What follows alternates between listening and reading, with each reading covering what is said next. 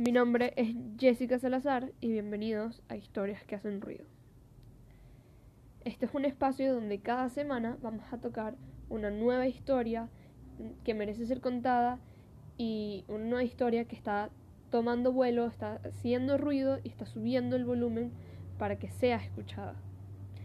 Las historias son la esencia del ser humano. Las historias son nuestro legado, es aquello que permanece vigente a pesar de que nosotros ya no estemos en la Tierra. E, el autor Anatole Broyard, famoso escritor del New York Times y crítico también, solía decir que guardar silencio es cerrar la puerta de la humanidad. En ese sentido, es nuestro deber seguir hablando, subir el volumen y contar historias. Para lograr esto vamos a hablar de aquellas historias que merecen ser escuchadas y que ya no se van a mantener más nunca en silencio. Cada semana estas historias van a ir de acuerdo a algún tema en particular. El tema de la semana de hoy son los sueños. Los sueños es un tema bastante particular porque es algo que todos los seres humanos tenemos. O sea, todas las personas tenemos sueños y de cierta forma nos conectan, es algo que todos tenemos en común y es muy importante eh, porque es como un reflejo de qué queremos ser, dónde queremos llegar como personas. Puede ser más de una historia. La primera historia de hoy es una historia que lleva unas cuantas semanas haciendo ruido, eh, de hecho, y es la historia de un fotógrafo, pero al mismo, al mismo tiempo es la historia de muchas personas, de un conglomerado de personas. Verán, aquí en la ciudad de en Venezuela, hay un fotógrafo llamado Diego Vallenilla, eh, arroba Dieguísimo en todas sus redes sociales. Este fotógrafo se dio a la tarea de retratar los sueños de las personas durante la cuarentena.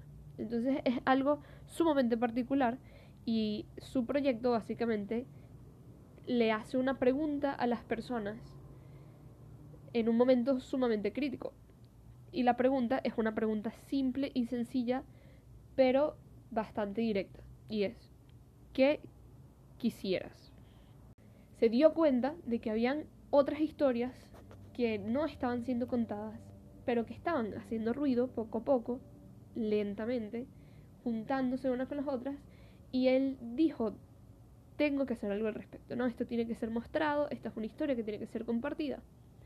Entonces, él simplemente salió y se puso a contar esa historia. Ahora, él la cuenta a través de su cámara y sus fotografías, y aquí contamos su historia a través de este hermoso medio que es la radio. Las respuestas que Diego ha conseguido eh, de las personas que ha logrado fotografiar son sumamente variadas. Son representativas de lo que en estos momentos se sueña, se desea, se quiere. Y eh, también son representativas de lo diferentes que pueden ser las posiciones de las personas, los diferentes que pueden ser los deseos y los sueños de cada uno. Pero también lo válidos que son, a pesar de esas diferencias. Entonces hay personas que ponen en, sus papeles cosas. Él se acerca a las, a las casas de las personas eh, en la ciudad de Caracas y se acerca y les hace esta pregunta, ¿qué quisieras? A lo cual las personas, bueno, responden a través de anuncios, a través de panfletos, de papeles. Y lo que hacen es que agarran y toman un papel, un pedazo de cartón, lo que tengan disponible y con algún lápiz o marcador escriben lo que quieran, lo que quisieran, lo que sueñan y se lo dejan saber a Diego a través de sus ventanas, sacan el, anuncio por, por las ventanas, por la puerta, se acercan a la, a la entrada de las casas manteniendo, claro, siempre la, eh, la distancia social debido a la situación en la que vivimos actualmente. Entonces fíjense que es una historia sumamente particular, eh, porque es la historia de cómo este fotógrafo se mundanas y normales que eh, igual son importantes para ellos como una madre que quiere mandar a sus niños al colegio, personas que quieran empezar de nuevo, eh, amigos que quieran volver a reencontrarse, estudiantes universitarios que quieren tener sus actos de grado, que lamentablemente no, no pueden tener su acto de grado por las circunstancias actuales, eh, amantes del teatro que quieren ir a ver una buena obra, personas que quieren salir a trotar, mochileros que quieren salir a viajar, ¿sabes? Ese, ese deseo de estar con gente, de hacer cosas, eh, sueños como brindar con amigos, como abrazar a alguien y cosas como ver a la familia, personas que no han, no han podido ver a sus familias en mucho tiempo, que no han podido conocer a ese nuevo integrante que ha nacido en, en estos momentos, estar con sus familiares. Es, es, un, es una tarea sumamente hermosa lo que él ha hecho y lo que él ha logrado. Y es muy particular como él también pudo ver que estas historias estaban haciendo efectivamente ruido y él dijo vamos a, vamos a subirle el volumen, ¿no? Vamos a subirle el volumen a estas historias y vamos a contarlas. Entonces es, es bastante gratificante ver lo que él está haciendo y obviamente es algo que se debe seguir replicando y por eso estamos aquí contando esta historia y por eso todos deberíamos pensar en este momento qué quisiéramos, qué quisiéramos en estos momentos para seguir viva ese, ese concepto del, del sueño, que es sumamente importante sobre todo en estos momentos. Y que creo es algo que siempre se ha mantenido vivo en los venezolanos. A pesar de todas las cosas que pasan, a pesar de las dificultades, es bastante hermoso ver que los venezolanos siempre tienen como este impulso de soñar y de querer lograr sus sueños y de trabajar por esos sueños y de hacer realidad esos sueños. Entonces es algo increíblemente bonito, es algo sumamente valioso. En estos momentos vamos a escuchar una canción que también habla sobre la temática de los sueños y en sí misma la canción cuenta una historia. Entonces es algo interesante y espero que la disfruten. Bueno, ese fue Piano Man de Billy Joel. Eh, esa canción es un clásico, así que espero que les haya gustado.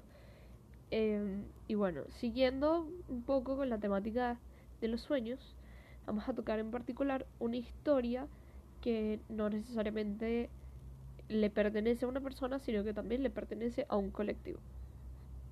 Y es el sueño que se tiene actualmente de los estudiantes universitarios, los miles de estudiantes universitarios que actualmente se encuentran paralizados o que tuvieron que transformar su modalidad de estudios eh, debido a la actual crisis que se está viviendo en el mundo.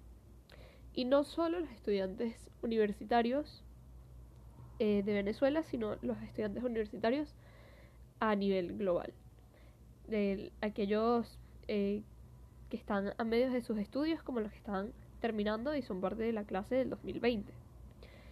Eh, son estas historias de cada uno de estos estudiantes han, le han dado la vuelta al mundo en los últimos meses debido a lo sucedido, a cómo fue tan de golpe todo lo que se dio y las million formas que tuvieron que reinventarse para seguir con sus carreras o para seguir con sus, con sus vidas eh, y ajustarse a esta nueva normalidad. Entonces, en Estados Unidos, por lo menos, se hizo una. se han hecho varias campañas sumamente importantes en las que han participado famosos, eh, escritores, em, estudiosos, eh, profesores donde básicamente se han dado la tarea de inspirar y asegurar a los estudiantes universitarios que hay un futuro que a pesar de ser incierto existe y que también puede ser una oportunidad nueva en su crecimiento y en su manera de llevar las cosas. Em, últimamente, en esta semana, el presidente,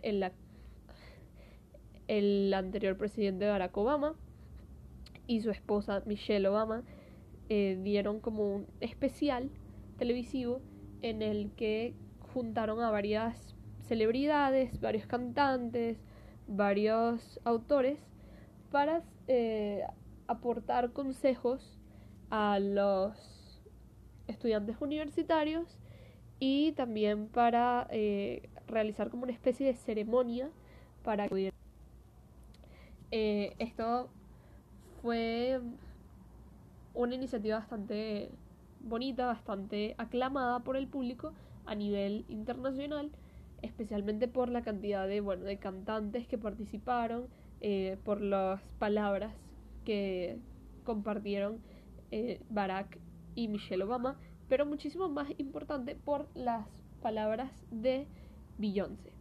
Beyoncé, eh, la cantante famosa y actriz,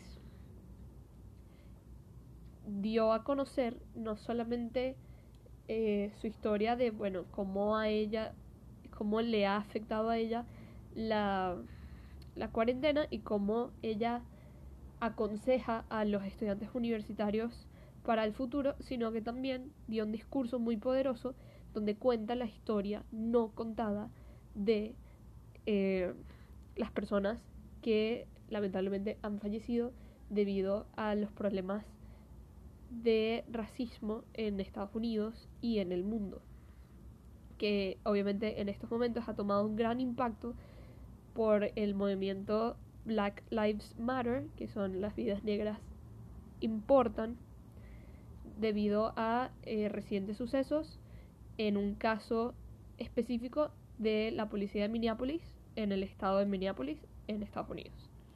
Ella básicamente se tomó la tarea de no solamente educar a los estudiantes universitarios en cómo pueden aprovechar esto, situaciones, estas circunstancias, para reinventarse, para hacerse más fuertes y para trabajar más duro, sino que también dio a conocer, le pareció sumamente importante que se conocieran las historias no escuchadas anteriormente, pero que poco a poco hacen más ruido, poco a poco se replican y poco a poco salen más a la luz de las personas que lamentablemente han perdido sus vidas eh, por falta de tolerancia y falta de justicia en el mundo. Entonces, Beyoncé, a pesar de todas las historias que ella normalmente cuenta en sus canciones, pues también se convirtió en una replicadora de historias y se está viendo cómo en el mundo realmente está surgiendo en estos momentos la importancia de contar las historias, de no quedarse callado, de no cerrar esa puerta de la humanidad que Anatole Proyard decía, de la cual él hablaba, sino que efectivamente es algo que es tan parte de nosotros que hay que mantener vivo, que hay que lograr que traiga un entendimiento y una reflexión a nuestras vidas.